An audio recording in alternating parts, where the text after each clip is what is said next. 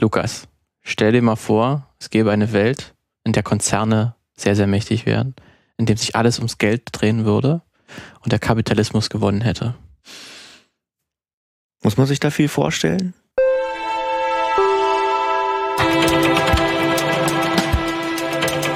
Deepe Conversations am Start. Super deep, oder? Sondern auch so untypisch für uns. Nee. Haben wir noch nie angesprochen. Nee, haben wir noch nie. Also Kapitalismus war hier tatsächlich noch nie Thema im Filmmagazin. Guckt ruhig mal, äh, guckt ruhig mal auf filmmagazin.audio äh, und sucht mal in der Suchmaske nach Kapitalismus, ihr werdet nichts finden. Nichts, absolut nichts. Wir sind große Freunde. Ähm, das ist so ein kurzes Themeneinführung, um was es heute ein bisschen gehen soll, aber nicht nur. Auf mehreren Ebenen, Auf mehreren würde ich Ebenen, sagen, ja. sogar, ja.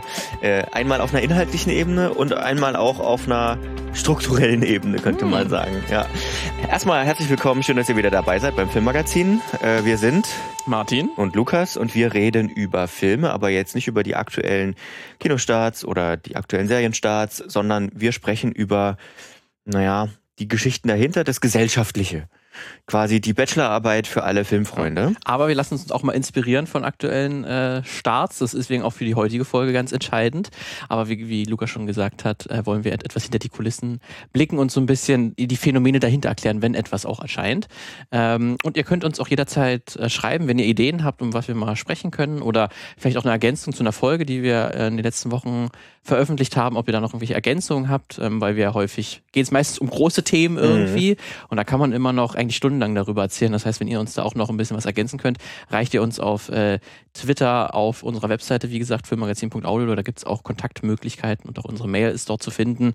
Oder was Ähm, auch ganz gut funktioniert, schreibt einfach, wir haben pro Folge immer so einen Post ähm, bei Instagram. Genau. Äh, auch rege Kommentare darunter erfreuen uns sehr. Ja. So, äh, du hast ja schon ganz kurz, ähm, ganz kurz einen Einstieg gemacht. So Kapitalismus ist so der, der Grundtenor, aber es ist wirklich, finde ich, du schreibst gerade einen Artikel darüber, wenn ich dich richtig verstanden habe. Ähm, ich finde, das ist wirklich ein interessantes Thema, das auch in unterschiedlichen Regionen der Welt auch anders irgendwie angesiedelt ist und anders gehandhabt wird. Äh, dazu vielleicht später mehr. Führe uns doch mal in das Thema ein. Erstmal, Martin. Worum Ja. geht es? Wir haben uns quasi von ähm, einem, einer Veröffentlichung, einer Serienveröffentlichung mal inspirieren äh, lassen. Ähm, quasi ist vor, ich glaube, einer Woche oder so ist, glaube ich, ähm, die Serie rausgekommen auf Netflix. Ähm, die heißt äh, Cyberpunk Edge Runner. Hm. Ähm, die ist im Prinzip eine Verfilmung eines Pen-and-Paper-Universums äh, von Mike Pondsmith. Der hat sich das mal uh, 80ern oder 90ern ausgedacht. Mhm. Ähm, also quasi auch schon mit dem Namen ist schon eindeutig, wo das spielt. Ne? Das ist im Cyberpunk-Universum, das heißt eine dystopische Zukunft, wo Megakonzerne die Welt beherrschen ähm, und dort insbesondere die äh, der Hauptstadt, also da ist äh, Amerika ist auch schon längst zerfallen und quasi äh, regieren nur noch einzelne Konzerne über das Land und einzelne Städte existieren auch nur noch so. Das ist auch viel ähm, viel, viel Ödland drumherum und quasi nur noch die Städte sind bewohnbar. Und hier eine der zentralen Städte ist Night City, die sozusagen die, die handlungsgebende Stadt sind. Ähm, und das ist jetzt nicht nur ein Pen-and-Paper-Universum, sondern es ist auch ein Videospiel, das 2020 herauskam. Wahrscheinlich das die größte Veröffentlichung, die in diesem Jahr war. Ja. Cyberpunk äh, 2077, also spielt im Jahr 2077. Das war wirklich ein großes Blockbuster-Spiel, wo auch Keanu Reeves in der prominentesten Nebenrolle oder Hauptrolle ähm, zu sehen ist und zu hören ist. Ähm, neben dem eigentlichen Hauptcharakter. Ähm, und da haben sich jetzt die Macher gesagt, hey, ähm, also die haben sich die Lizenzrechte an diesem Cyberpunk Pen and Paper Universum geholt und dafür halt dieses Spiel entwickelt. Äh, CD, CD Projekt aus ähm, Polen kommen die. Die haben vorher The Witcher auch gemacht und mit The Witcher ist ja auch schon ein gutes Stichwort. Haben sie ja eigentlich, basiert ja auch eigentlich auf dem Buch und das haben sie auch zu einem Videospiel gemacht und weil das Videospiel so erfolgreich war, gibt es auch eine Netflix-Serie. Und so ähnlich hat man jetzt auch gemacht, weil das Spiel natürlich sehr erfolgreich war, gibt es jetzt auch ein Anime dazu. Der kam jetzt raus, wie du schon gesagt hast, bei Netflix. Ich habe davon gar nichts mitgekriegt, bis du es mir gesagt hast. Aber wir haben uns den natürlich angeschaut. Ähm, Also mir, mir, mir fehlen noch drei Folgen, ähm, aber ein Großteil angeschaut, ja. ja, und ähm, wir wollen äh, heute mal über, wie, wie hast du es genannt? Äh, Cross-Media-Projekte? Nee. Transmedia. Transmedia-Projekte. Transmedia-Projekt. Transmedia-Projekte sprechen. Äh, was eigentlich gar nicht so neu ist, äh, das Phänomen. Aber glaube ich, aber glaube ich jetzt schon sehr in der Masse angekommen. Also Ja. finde mal eine Sache, die es nur noch, also ein großes Franchise beziehungsweise eine große Erzählung, die nur noch in einem Medium stattfindet. Ja, also es gibt selbst dann halt immer irgendwie ein Brettspiel oder so. Ja. Zu Stranger Things kommt jetzt auch Ja. ein Bre- ein Brettspiel raus zum Beispiel. Ne, deswegen, das ist das, dass so ein ähm, Franchise auf mehreren Medien oder mehreren Mediumsarten halt existiert, das ist eigentlich schon Usus. Das gab schon auch schon in den 70er, 80ern. Ne? Ähm, eigentlich nichts nichts Neues, aber man, hat, man kann wirklich sagen, es gibt so eine Schwemme Mhm. wirklich an an neuen äh, Serien gerade von Streaming-Anbietern, ähm, die irgendwie auf Videospielen basieren, so das bekannteste, oder zumindest jetzt gerade das bekannteste und auch beste Beispiel, würde ich sagen, mit die eigentlich beste Videospielserie ist Arcane, Ja. ähm, die vor einem Jahr äh, erschienen ist bei Netflix, die auf League of Legends äh, basiert. Übrigens auch von einem Deutschen äh, mitgeschrieben, Mhm. Christian, Christian Linke.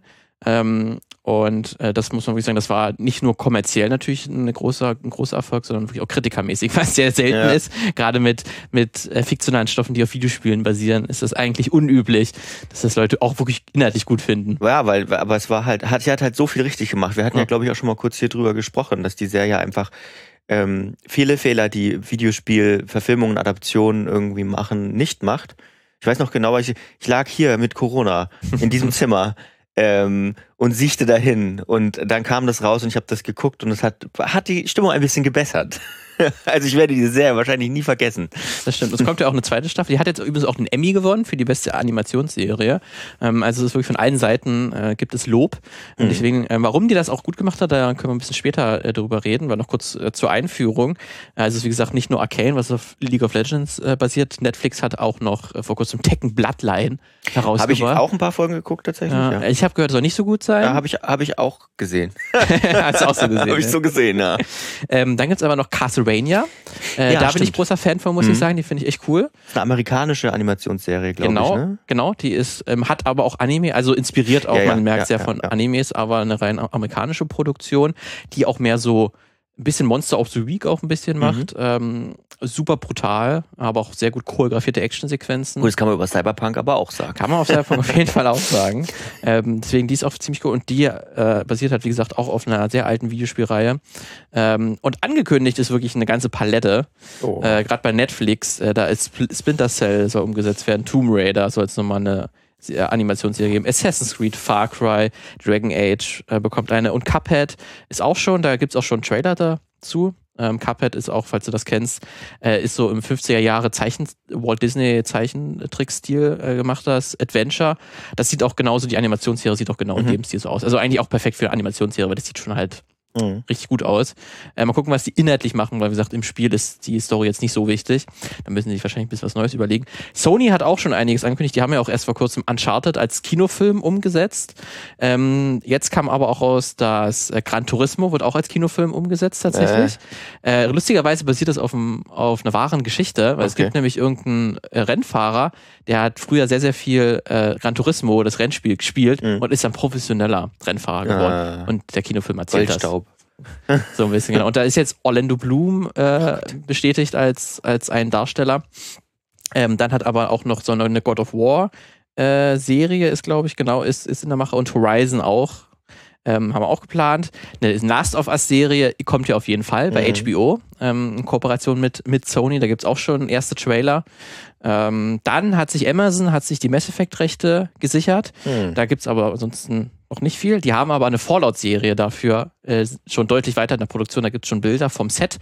Ähm, und die entsteht auch interessanterweise mit Jonathan Nolan, also dem Bruder, Bruder von, von Christopher, Christopher. Nolan, der halt auch äh, ähm, an ähm, Westworld gearbeitet hat und auch viele Filme mit, äh, John, mit Christopher Nolan zusammen gemacht. Also wirklich auch ein hochkarätiger Produzent und Drehbuchautor, der hier Fallout umsetzt.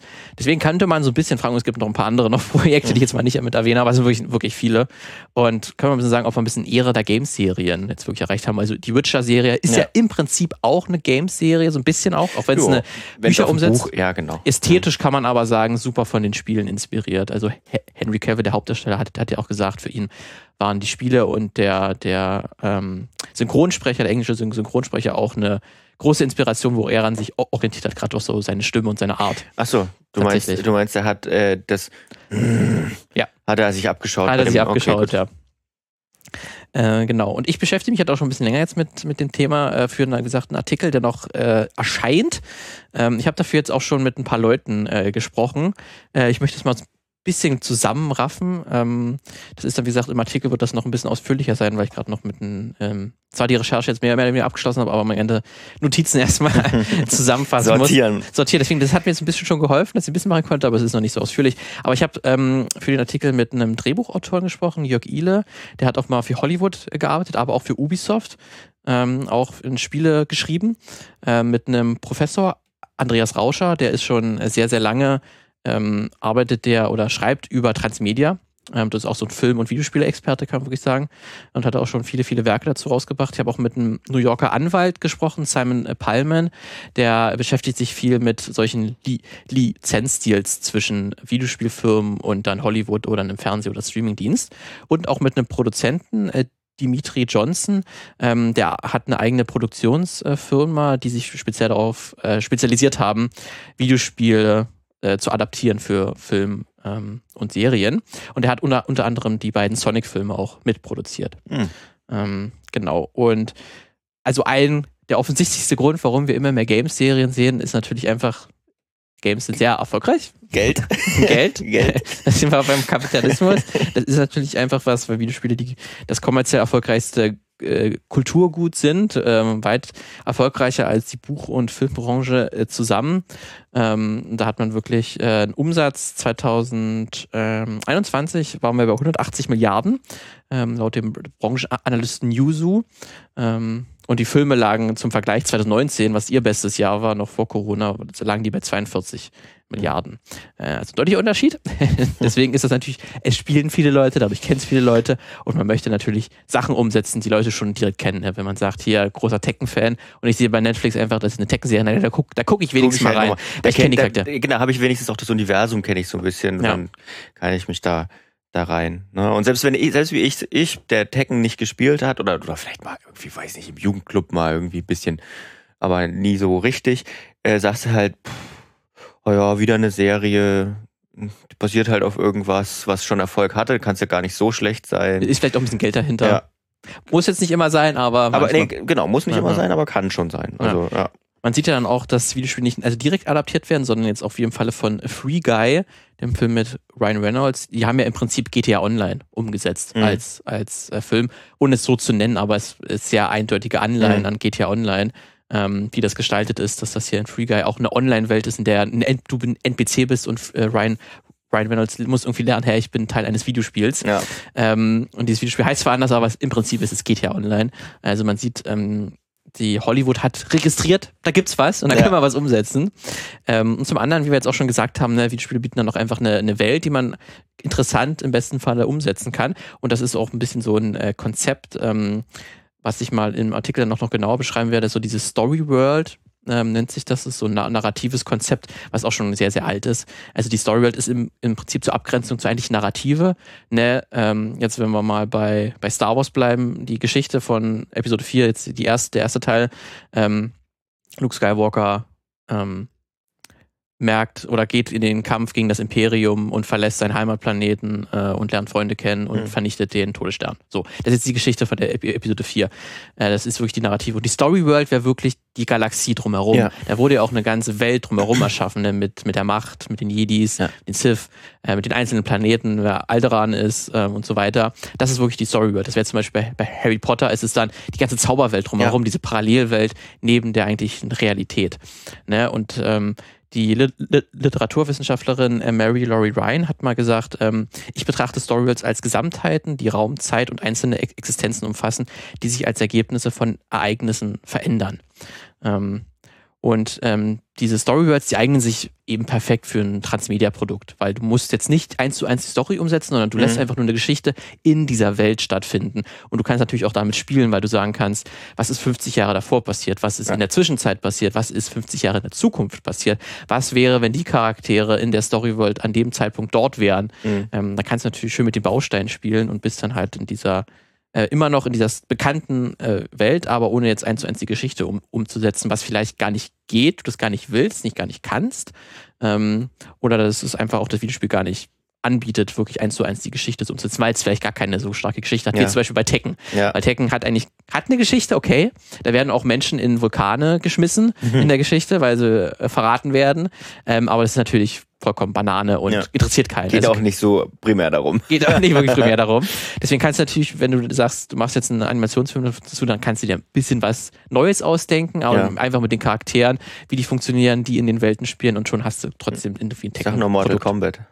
Mortal Kombat wäre auch so ein Mhm. gutes Beispiel. Sowieso ganz faszinierend, dass es ziemlich viele Kampf- oder Beat'em ähm, ähm, ja, Be- Beaten-up ähm, ähm, Umsetzungen gibt, wohl ja, ne, es gibt auch St- Street Fighter, Mhm. äh, Tekken, äh, Mortal Kombat hast du gerade gerade gesagt, die ja eigentlich gar keine Geschichte haben, aber trotzdem irgendwie alles schon als, als Film oder Serien umgesetzt wurden. Naja, große Zielgruppe, die finanzkräftig ist, vermut mutmaßlich Ja. und dann ins Kino geht, um sich einfach mal so berieseln zu lassen oder so. Auf jeden Fall, das Ja. auch. Ja. Aber es ist ganz interessant, dass sie ja sehr schwer machen, erstmal eine Geschichte zu finden, da muss man sich halt sehr Mhm. viel selbst Ja. ausdenken, wenn man es machen will.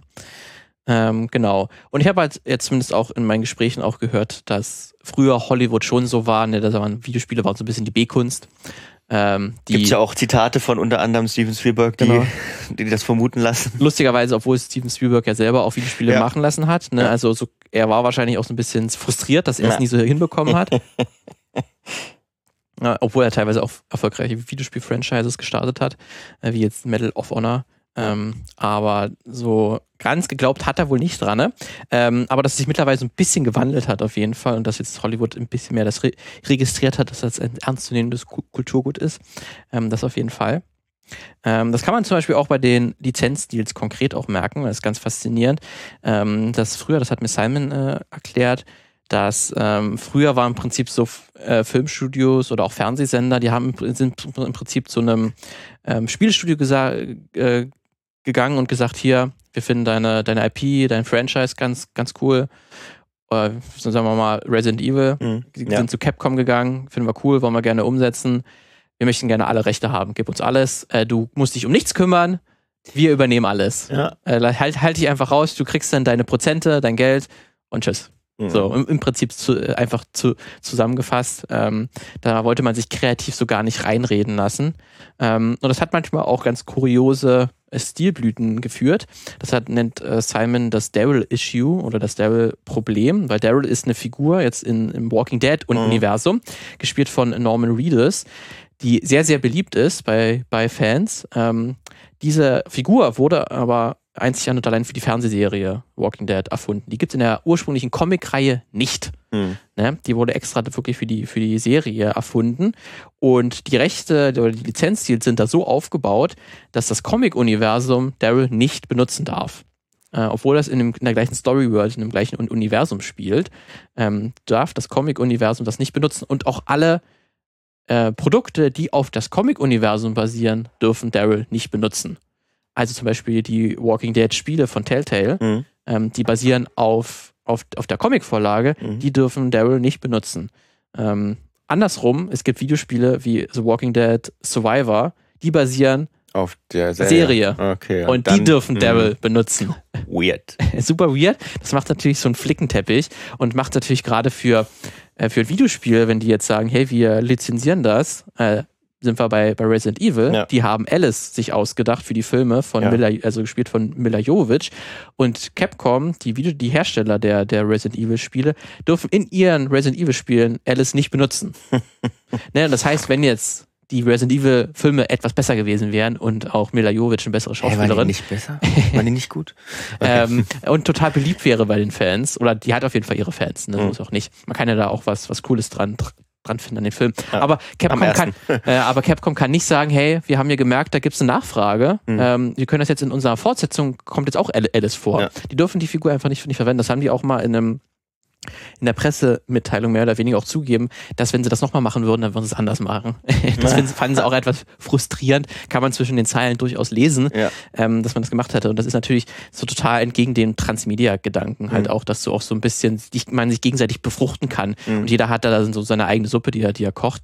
Weil zum Beispiel auch bei der, bei Arcane, wenn wir da wieder sind, da wurde jetzt die Figur, die Bösewichtsfigur, fällt mir gerade ihr Name, Name nicht ein, ähm, mit, den, mit dem Auge, der von, von Jinx dann der, Äh, der Ziehvater ist. Ja. Ähm, den gibt's auch in League of Legends nicht, diesen Charakter. Aber der war so Ach so. beliebt, ähm, dass er jetzt mittlerweile in einem Spin-off von League of Legends, nicht, der ist nicht direkt bei League of Legends zu finden, aber es gibt so ein, die haben jetzt mehrere schon, schon ähm, ja, sie Nebenspiele entwickelt, so ein Kartenspiel Ja. äh, auch.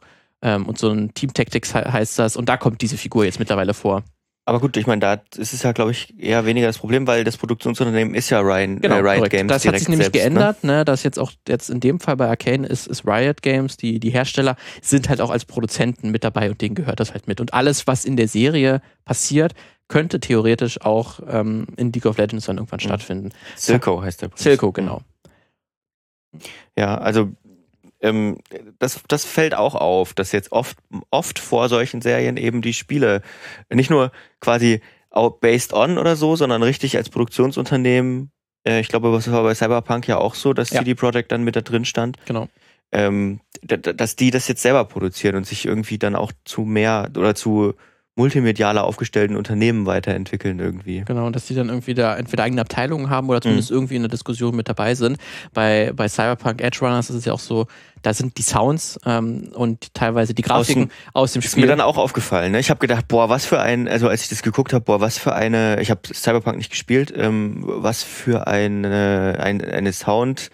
Äh, Reichhaltigkeit, das ist unüblich für zehn Folgen so so krass äh, Sachen rauszuhauen, unterschiedliche Tracks und so. Ja, ist halt aus dem Spiel. Genau. Ne? Also die für man muss für Cyberpunk für das Spiel haben die wirklich auch eigene Radiosender entwickelt Ja. und eigene Songs und eigene Bands und so ähm, oder Mhm. Bands haben dann Songs äh, für das Spiel äh, entwickelt und da kommen dann die Songs kann man natürlich wieder verwenden Ja. ähm, dafür das ist natürlich super äh, diese Cross-Promotion und man hat auch direkt gesehen, jetzt kam jetzt auch vor, gestern kam irgendwie auch die Nachricht, dass direkt auch die Spielerzahlen im Cyberpunk 2077 gestiegen sind, nachdem halt der ich Anime so rauskam. Ich muss Also, sagen, als ich den Anime gesehen habe, habe ich dann auch gedacht, naja, jetzt, ich hab, du hast es ja, glaube ich, damals direkt gekauft, ne, als es rauskam. ich habe es quasi bekommen. Ja. durch Und meine Arbeit. Durfte ich. Hab Du- ich du ein- du durftest ich, es direkt ein, spielen? Ein, ein Pressekey bekommen, ja. genau, du durftest es direkt spielen, aber ich, ähm, ich ähm, hatte dann gedacht, boah, nee, was, 80 Euro? Äh, auf dem PC, glaube ich, 60. Ja, aber, äh, ja. Oder ein bisschen über. Und, ich, und jetzt zum Beispiel, jetzt ist es ja schon deutlich günstiger, hätte man denkt, äh, habe ich doch darüber nachgedacht, spielst du Ja. es vielleicht doch mal an? Ist es vielleicht jetzt vielleicht auch weniger buggy auf jeden Fall Das als auf am jeden Fall. Anfang? Ja. Hat auch ein paar Probleme gehabt Ja. und auf der Konsole noch sehr, sehr große, aber die sind mittlerweile halbwegs geklärt und auf dem PC wirklich ein sehr gutes Spiel. Ähm, aber ja, das wäre jetzt nochmal auf jeden Fall ein Grund. Deswegen, Ja. das haben die auch nicht umsonst gemacht. Ja. Ähm, Das war, glaube ich, bei The Witcher auch so, habe ich gelesen, Ja. dass als Ja. die Witcher-Serie Ja. rauskam, dass dann mehr Leute The Witcher gespielt haben. Ja, auf jeden Fall. Das war auf jeden Fall auch so.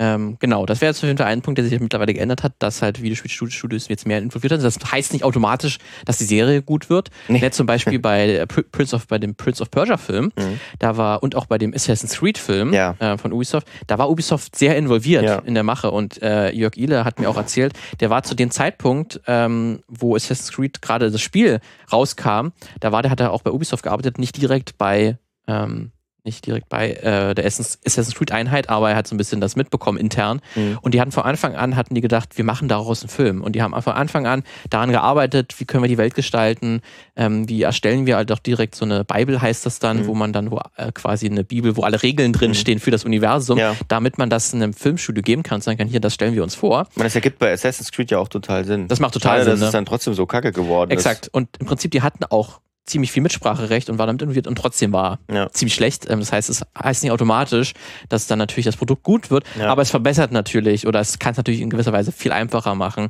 dass da ein, kreativer Aust- Austausch sta stattfinden kann und dann gerade Leute involviert sind, die das Spiel und die, das Universum und die Figuren toll finden. Das hilft natürlich auch einem Film, Ja. wenn da Leute dabei sind, die wirklich Bock drauf, drauf haben. Ne? Ist aber natürlich nicht automatisch so.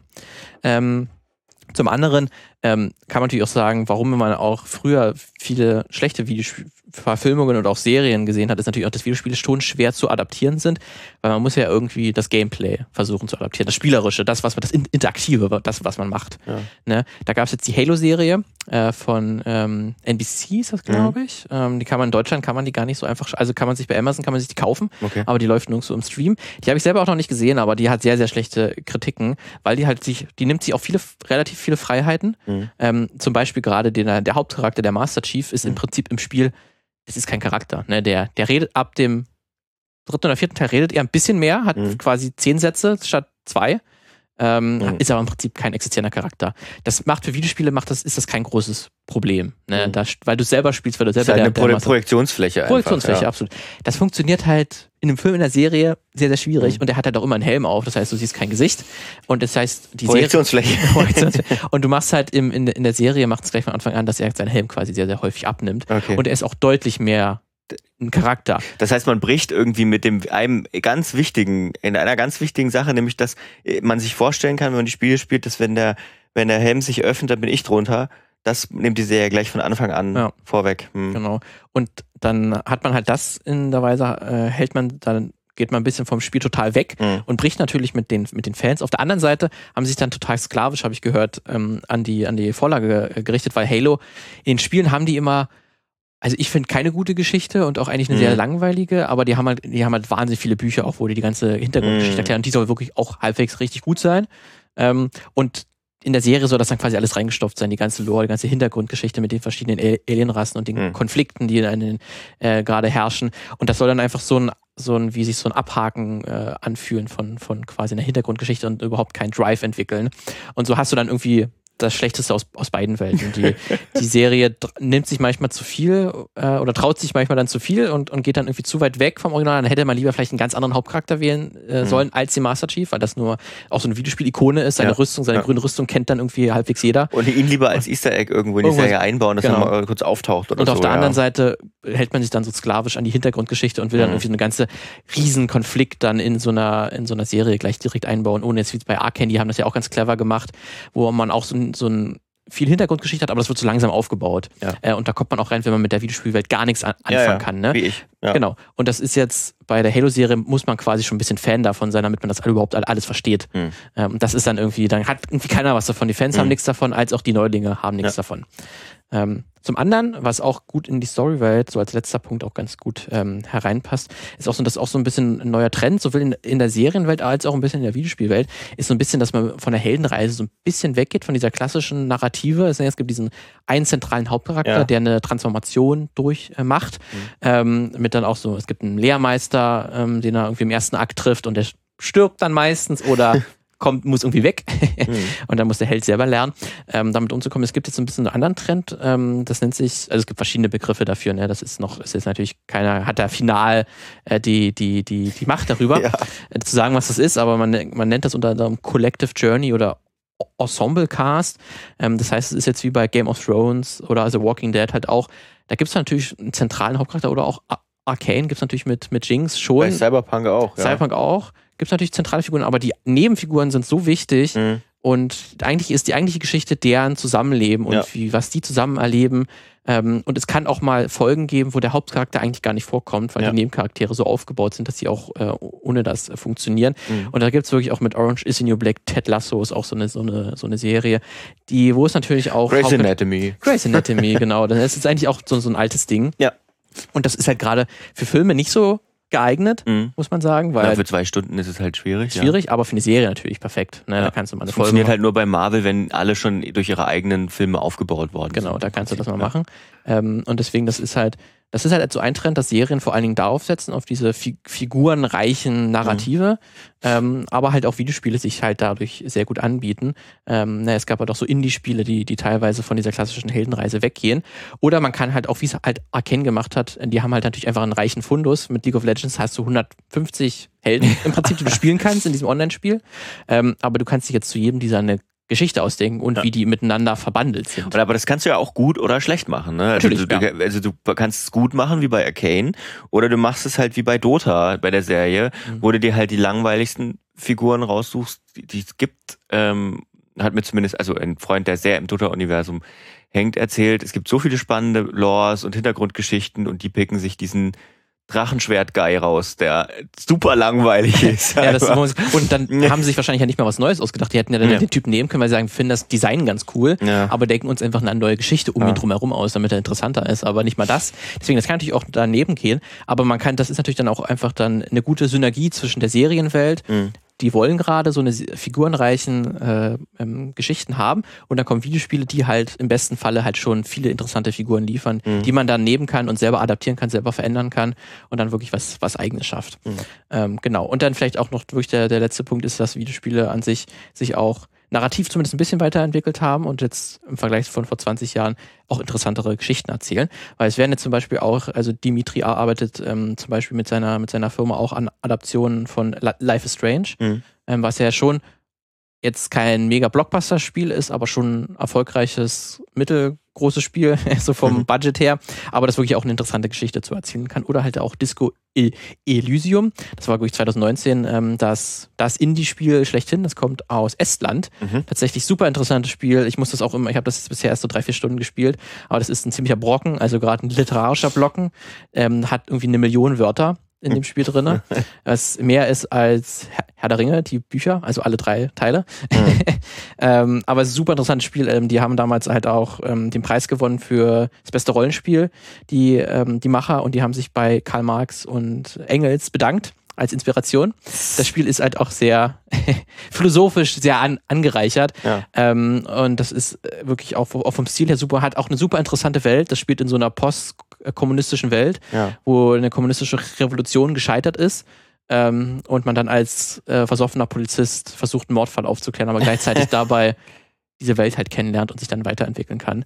Ähm, und da bin ich super gespannt, wenn ihr das wirklich um ist, jetzt gerade erst in der Vorproduktion, aber da kann ich mir super gut eine Serie dazu vorstellen. Mhm. Da kannst du, entweder du nimmst die Charaktere, die schon existieren, oder du nimmst einfach diese Welt und machst was eigenes darin. Ähm, deswegen, dass da, da hast du einfach schon so einen reichhaltigen Fundus, ähm, wo natürlich die Chance etwas größer ist, dass da auch was Tolles bei rauskommt. Mhm. Genau. Das wäre so mein kurzer Ausblick auf meinen Artikel. Der wird dann, wie gesagt, noch ein bisschen erfolgreicher mit auch mehr Zitaten äh, von den jeweiligen Personen, äh, mit denen ich gesprochen habe.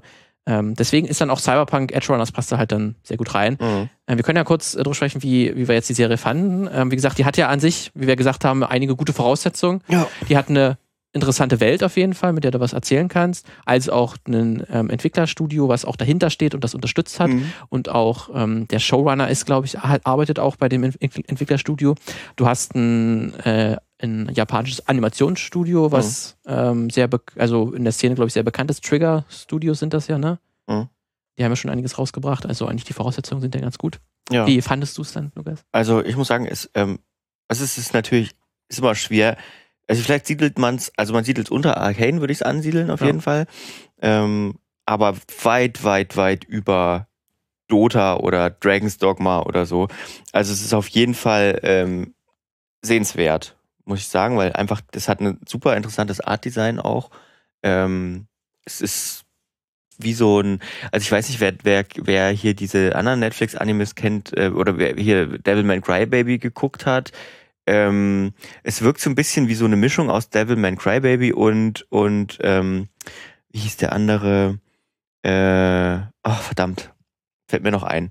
Äh, also es ist super spannend anzusehen, super detailreich auch, weil ich glaube, die hatten ganz viel, worauf sie sich schon, äh, worauf sie sich schon äh, beziehen konnten. Also man, das Optimum ist ja, dass man sich für sowas dann nicht alles neu ausdenken muss, sondern dass man, wenn man so ein Universum hat, das dann auch nutzen kann.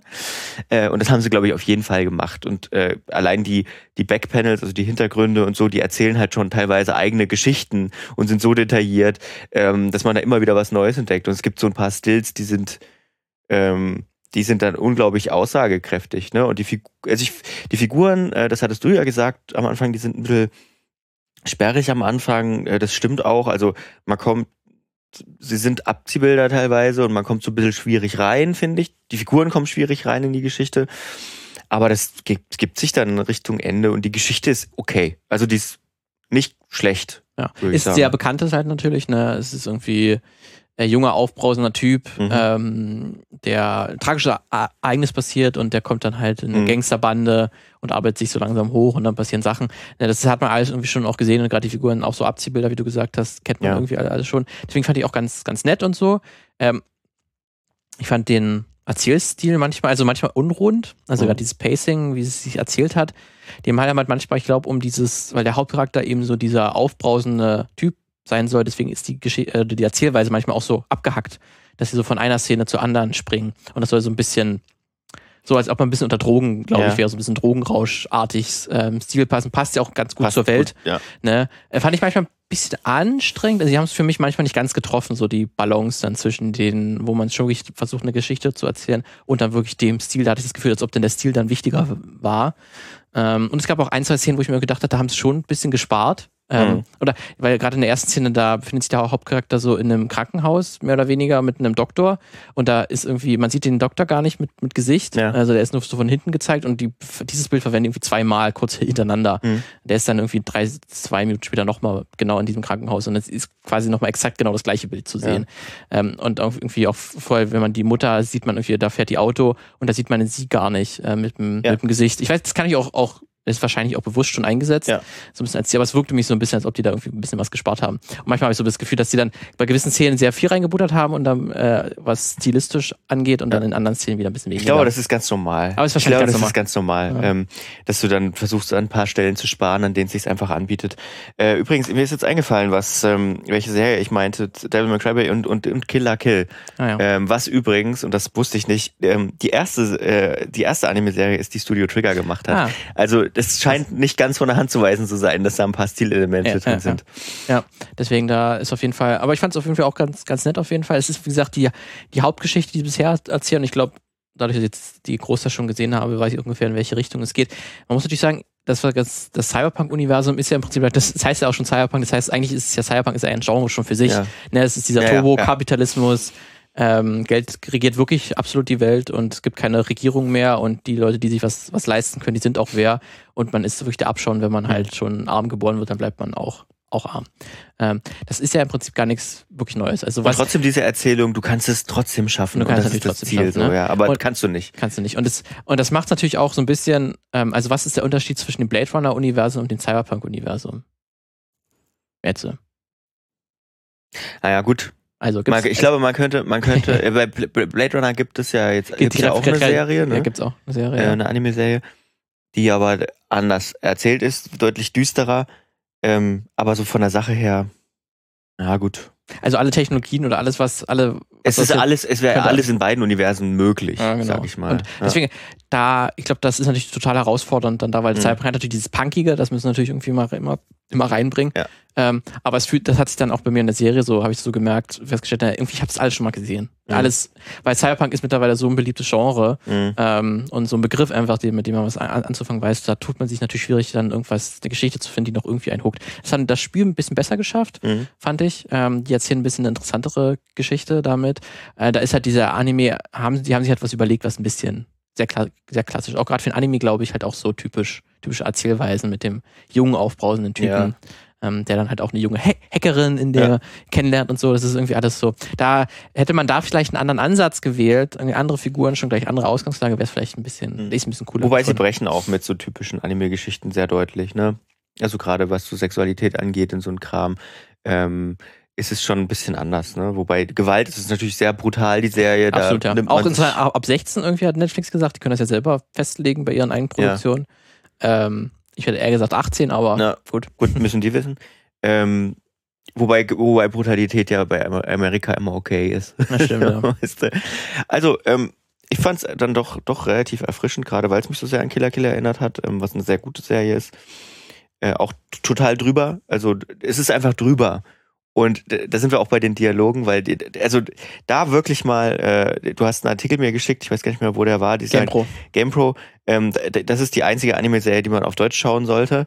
Äh, das kann ich nur unterschreiben. Also ich habe es am Anfang habe ich sehr gefremdelt, weil es so drüber ist. Ja. Aber je mehr man das guckt, desto mehr passt es in das Universum. Es sind einfach erfundene, erfundene Schimpfwörter. Jeder Charakter. Ja beleidigt sich, auch die alten Säcke irgendwie sagen, hier du Pimmelkopf und so ein Kram. Ja. Also es ist so drüber, dass es schon wieder Spaß macht, das anzugucken. Das ist schon wirklich krass, also dass die, also ich habe das Spiel auch nur auf Englisch gespielt, jetzt auch die Serie jetzt bisher nur auf Englisch und kurz mal in die Deutsche auch reingehört. Mhm. Ähm, und die, ich glaube auch die deutsche Synchro von dem Spiel ist eigentlich nicht so, mhm. nicht so krass. Ähm, und die ist auch tatsächlich vom selben, glaube ich mal, also Björn Schaller auch sehr bekannter Synchronsprecher, der unter anderem mhm. den Winter Soldier spricht und auch viele Star Wars Synchros verantwortet. Und der hat halt auch den, ähm, der spricht den Hauptcharakter im Spiel. Mhm. Ähm, das heißt, er ist da schon irgendwie involviert und hat jetzt halt auch die, die Dialogregie und das Drehbuch geschrieben für die, für die äh, Serie. Mhm. Und er hat irgendwie ziemlich viele Freiheiten bekommen. Ja. Er hat sich mal gesagt, ich mach mal was. Ja. Äh, ist auch ganz interessant, wenn man sich die deutschen Untertitel mit dazu anschaltet. Die mhm. sind komplett anders als das gesprochen. Also irgendwo muss da zwischen der, der erstmaligen Übersetzung und dann der eigentlichen Aufnahme nochmal mhm. was passiert sein, dass gesagt wurde, hier, okay, ihr habt noch ein paar Freiheiten. Ähm, das ist wirklich sehr, sehr faszinierend. Also wirklich mit, ähm, da kann man sich schön den Hoden verknoten. Ja. Äh, fotzt doch die Wand an. Tschö mit Ö. Ja, ja, ja. Kackt dir nicht in den Frack und so. Ja. Ne, das ist schon alles. Und da ist wirklich, ich muss sagen, die englische fand ich gar nicht so gut. Ist, ähm, es ist drüber. Die ist, die ist sehr klassisch, aber ja. irgendwie so abgehoben. Ich habe das Gefühl, manchmal reden die wirklich. Also ich habe das Gefühl, also man merkt, dass die einzeln sich aufgenommen haben. Mhm. Und da entsteht nicht so ein richtiger Vibe zwischen den Figuren. Und das hast du in der Deutschen irgendwie dann ein bisschen mehr. Und gerade ja. finde ich auch interessanter, einfach das so zu übertreiben. Mhm. Deswegen, wenn ihr die Chance habt und damit kein, kein Problem habt, dann guckt ihr wirklich Guckt auf, Deutsch. auf Deutsch an. Das funktioniert total Macht's, gut. Macht ein bisschen interessanter auf jeden Fall mit so einer, mit solchen Ausdrücken. Ja.